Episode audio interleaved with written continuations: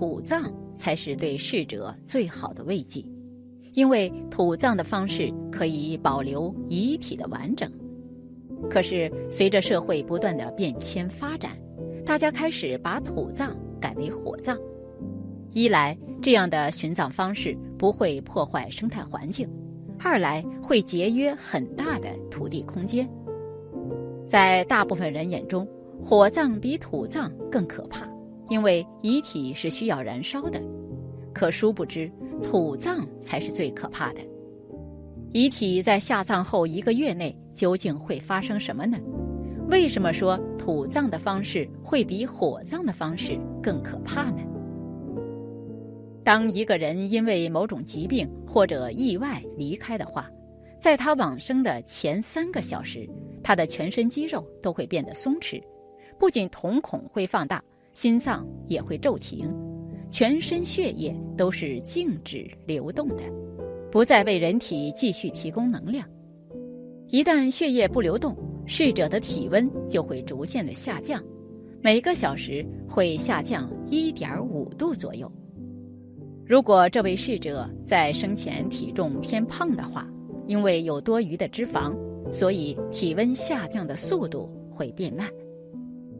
不过在这个时候，逝者是有意识的，他依旧能够感知到周围的声音，比如亲人的哭泣声、医生们判断自己是否往生的声音等等。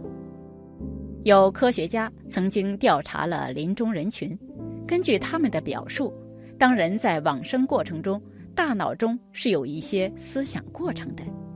此时的他会感觉到自己已经是往生的状态，因为自己的身体是根本无法动弹的，但是大脑却丝毫没有停止活动。所以这些人会有意识，能听到外面的声音，了解到周围的动态。试想一下，当一个人往生的话。还能感知到外面的环境，在这种情况下，将它进行土葬的话，对于逝者而言是极其恐怖和痛苦的。当逝者在往生不久后，就会被家人穿上寿衣，然后装入木棺中。如果说家属选择了土葬方式的话，在往生者离开的当天就土葬。那么，在不同时间段内，往生者的遗体就会发生不同的变化。其中，地下的温度环境对往生者身体影响很大。一旦温度环境适合身体内的变化，那么细菌就会快速的分解，体内那些有害气体会不断的增多，无法排出后，遗体就会发生膨胀，就像是一个很大的气球。在这种情况下，还会发出腐臭的味道。就算给你戴了三四个 N95 口罩，估计也会被熏晕。大概过了三四天左右，这个时候很多蛆都会繁殖出来，当然也有其他的微生物。因为土葬已经是封闭的状态，所以埋在地下、高度腐烂的臭肉的味道是根本不会闻到的。所以，这也是为何在很多偏远农村地区会急需进行土葬，因为逝者下葬的时间越长，越容易散发出腐尸的味道。与土葬相比，虽然逝者也会感知到自己往生，感受到周围环境的变化，充满恐惧感，但是那都只是一瞬间而已，因为火葬的过程很短。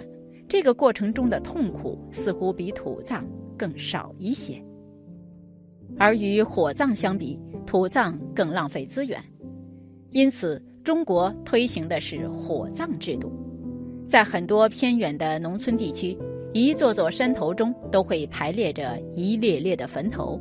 也正是因为这些土葬占用了大量的土地资源，导致农民的耕地越来越少，再加上。近年来推行的退耕还林的相关举措，所以耕地面积就会减少很多。根据相关的史料记载，土葬的风俗起源于原始社会中，在夏商时期就已经采用了土葬的方式。在很多偏远落后地区，生活在那里的人一直存在着保守的传统思想，入土为安。也正是因为在这种传统思想在作祟，导致土葬占用了大量的土地资源。在土葬过程中，家人会把土葬的范围增高，寓意着埋得越深，逝者越安息。如此一来，就容易浪费更多的土地资源。此外，土葬方式还会浪费很多的人力和物力资源，比如打坑就需要很多的人力，一般三米或者两米深的坑，至少需要三四个人花费半天的时间去挖。不仅如此，购买的木棺也是一种资源的浪费，因为有需求就会有市场。木棺消耗的是森林资源，大量森林遭到破坏也是人为造成的，因此如今有些人不会选择土葬。除了土葬和火葬这两种殉葬方式以外，还有冰葬。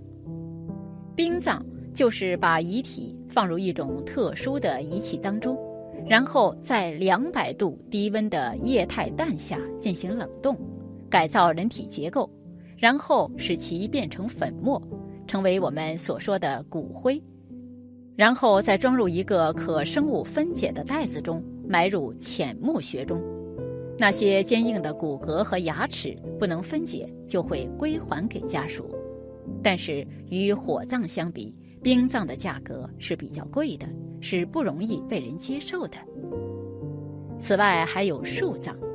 所谓的树葬，就是把遗体骨灰埋藏在树根的下面，让树将骨灰完全的吸收，也就是逝者和树是融为一体的。人类最终的归宿还是大自然。树葬是近年来推行的一种全新的殡葬方式，既满足了人们入土为安的传统观念，也保护了生态环境。不过，虽然树葬方式是优于火葬和土葬的，但它也有不足之处，那就是树葬无法立碑，所需要的土地只有国家无偿提供，一般都是与城市中的森林公园相结合，比如在城市的边缘开垦荒地，在荒地中实施树葬，不仅经济实惠，而且最为环保。土葬的弊端十分明显。但是和土葬相比，火葬也存在着很多的缺陷。相信随着社会的发展，人们不断的接受先进思想，越来越多新的环保殉葬方式会被引入。到了那个时候，希望我们能够摒弃传统的思想，毕竟保护生态环境才尤为重要。哪种殉葬方式保护生态环境，就选哪种。这才是对逝者最大的慰藉。关于葬礼，佛教提倡用火化的方式来处理圆寂僧侣的遗体，就是一种对生活的理念。佛教只重视当下的自在和解脱，它传递的是一种洒脱的生活态度。在处理遗体时，佛弟子还会在旁边助念，实为超度。因为很多灵魂会因往生不能安息，如果能够通过佛教的超度方法帮助亲人的灵魂获得利益，甚至往生善道，这对于离开的亲人是非常重要的，也是在世的家人们能够做到的。说到超度亡灵，要先说明亡灵的性质。人往生之后的生命主体称为亡灵。民间一般的观念认为，人往生后即是鬼，而且永远做鬼。但佛教从来不认同这个说法，否则就谈不上超度二字了。佛教看凡界的众生共分为天、人、神、鬼、傍生和地狱等六大类，在此六类之中，生来往生去。又往生去生来，称为六道轮回，所以人往生之后，仅有六分之一的可能成为鬼。佛教使人超出并度脱了这六道轮回的生往生之外，即称为超度。但是凡夫在往生后，除了罪大恶极的人立即下地狱，善功极多的人立即升天界之外，一般的人并不能够立即转生。未转生的亡灵却不就是鬼，那在佛教中称为中有身或者中阴身，即是在往生后至转生过程间的一种身体。这个中阴身往往就被一般人误称为鬼魂，其实它是一种附着于微少气体而存在的灵质，并不是鬼魂。中阴身的时间通常是四十九日。在这个阶段之中，等待转生机缘的成熟，所以人往生之后的七个七七之中，亲友们为他做佛事有很大的效用。若以亡者在生时最心爱的财物供施佛教，救济贫病，并且称说这是为了某某亡者超生而做的功德，亡者即可因此而投生更好的去处。